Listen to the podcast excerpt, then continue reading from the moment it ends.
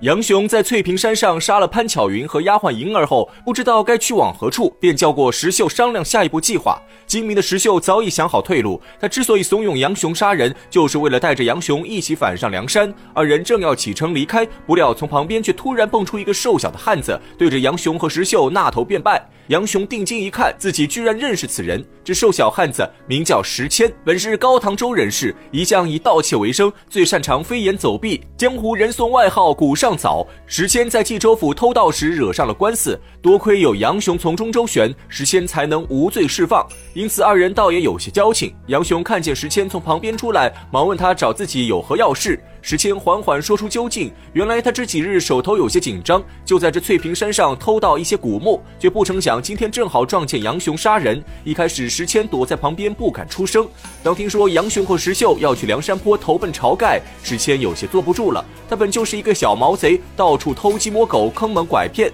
可这种工作毕竟不是长久之计，吃了上顿还不知道有没有下顿。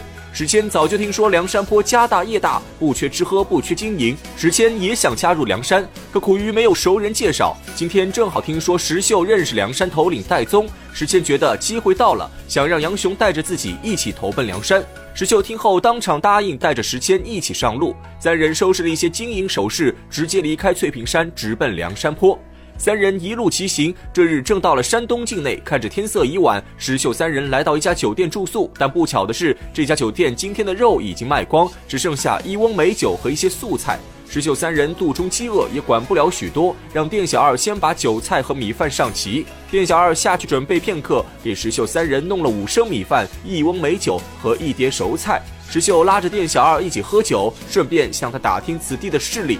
从店小二的口中，石秀三人这才知道此地名叫祝家庄，庄主祝太公是附近有名的富户，周围方圆三百里都是祝家庄的地盘，遍布着六七百户佃农，而这家酒店也是祝家庄的产业。石秀听到此处，已经明白了几分。这祝家庄表面上是山间富户，实际上就是一个家族式黑帮，和梁山坡的性质差不多，只不过祝家庄有一个白道身份当掩护，不像梁山坡一样是纯黑道。石秀三人又和店小二闲聊了许多，眼看时间不早，店小二告辞离开，石秀三人则继续喝酒。只是光喝酒没有肉，这酒怎么喝都有些不爽快。正在石秀、杨雄有些郁闷时，只见石谦犹如变魔术一般，从身后掏出一只煮熟的大公鸡。石秀见状，心中纳闷：刚刚店小二明明说店中的肉都卖光了，这石谦的鸡又是从何而来？石谦嘿嘿一笑，表示自己刚刚去外面上厕所时，在院中的笼子里发现了这只鸡。他想到石秀二人肯定想吃肉，便偷着把鸡给杀了。石秀和杨雄正愁着喝酒没肉，石谦这只鸡偷的倒是恰到好处。当下三人便大碗喝酒，大口吃肉，不消片刻，已把一只大公鸡吃了个干干净净。再说这店小二本来是去后屋睡觉，但临睡前又感觉有些放心不下，便起床检查店铺。结果这一查发现了不对劲，院子里爆小的大公鸡不见了，而锅灶上还留着一些鸡毛，铁锅中还有半锅鸡汤。店小二急忙来到石秀等人的屋子，责问他们为何要偷自己的大公鸡。石谦是小偷界的老油条，一直信奉着只要没看见自己动手，那就拒不认账。这下可把店小二气得不轻。他见过耍无赖的，还没见过像石谦这样耍无赖的。明明鸡骨头还在他们的桌上，石谦却说店里的鸡是被黄鼠狼偷了。二人正在争执不下时，石秀看不下去了，出声承认是自己吃了鸡，让店小二说个价格，他赔钱便是。谁知这店小二平时仗着祝家庄的势力蛮横惯了，张口就说这只鸡是店里的报小鸡，就算是赔十两银子也不行。言外之意就是想多讹一点钱。石秀一听，当场大怒：一只普普通通的大公鸡，店小二居然想要几十两银子，这分明就是敲诈勒索。石秀直接放话不赔了，店小二却冷笑一声，想在他的店里耍无赖可没有那么容易。店小二对着店内高喊一声：“有贼！”只见从旁边屋子瞬间闪出三个彪形大汉，气势汹汹地奔向石秀。石秀摆开架势，三拳两脚就把对方全部打倒在地。店小二见势不妙，带着三人从后门一溜烟跑了。石秀知道对方肯定是去祝家庄找帮手，和杨雄、石谦立刻收拾行囊。星夜离开酒店，临走时，石秀还放了一把火，将整个酒店烧成灰烬。石秀三人走不多时，只见四周都涌出无数火把，眼看着有几百号人把他们围在中间。石秀三人背靠背，各自拿起手中坡刀，和围上来的庄客站在一起。庄客们拿的都是棍棒，石秀三人手里拿着坡刀，双方刚一交战，庄客们就被捅死数人。有聪明的发现不对，急忙往后逃跑。石秀三人趁机冲出重围，边打边撤。结果走到一条小路时，冷不防从旁边树林甩出两把挠钩，石谦措手不及，被当场勾入林中活捉。石秀和杨雄看见对方人多势众，也不敢再恋战，打退众人后从小路逃跑。二人不明地势，又惊又怕，在荒山野岭中奔波了整个晚上，终于在天亮时看到一座酒店。此时的石秀和杨雄又饿又累。想着先去酒店歇息一下，二人点了一些酒菜，正要大口开吃，从门外走进一位壮汉。此人身材高大，阔脸方腮，只是容貌有些丑陋。这大汉进入酒店，喊着让店主人赶快去装上纳贡，说完就要转身离开。杨雄在旁边看得真切，立刻出声喊住大汉。大汉回头一看，认出是杨雄，立刻纳头便拜。原来此人名叫杜兴，因为相貌丑陋，被人叫做鬼脸儿。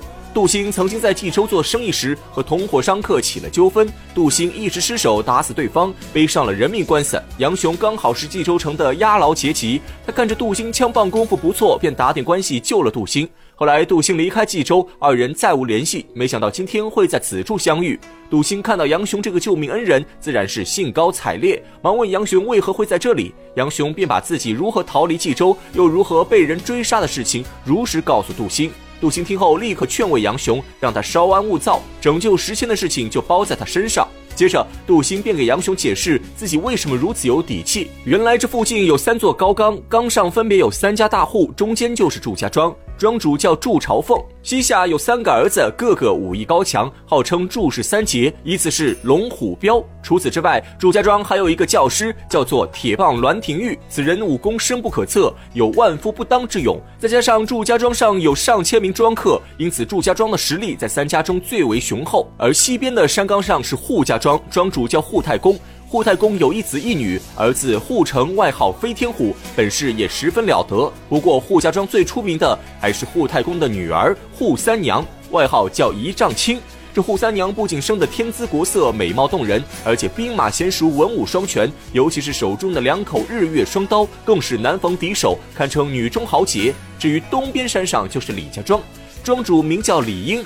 善使一把钢枪，背藏五口飞刀，百步之内杀人如探囊取物，因此人送外号扑天雕。这三个家族势力都比较强大，各自有各自的生意。本来是井水不犯河水，后来为了团结一心抵御外敌，由祝家庄领头，三家结成生死同盟，约定共同进退。一家有难，其他两家必须支援。而杜兴的运气确实够好，他自从离开冀州，一路流落到独龙岗，正巧遇上了李英。李英觉得杜兴聪明伶俐，办事稳妥，又有经济头脑，于是提拔杜兴当了家中主管，主要负责打理家族生意。杜兴经过不懈努力，将生意打点得井井有条，凭实力终于在李家庄站稳脚跟，成了李英跟前的心腹红人。因此，他才敢夸下海口，明确表示能救出史谦。但此事还需要他先去禀告李英，才能定夺。杨雄和石秀一听，大喜过望，这真是出门遇贵人。二人拉着杜兴吃过饭后，三人便一起赶往李家庄。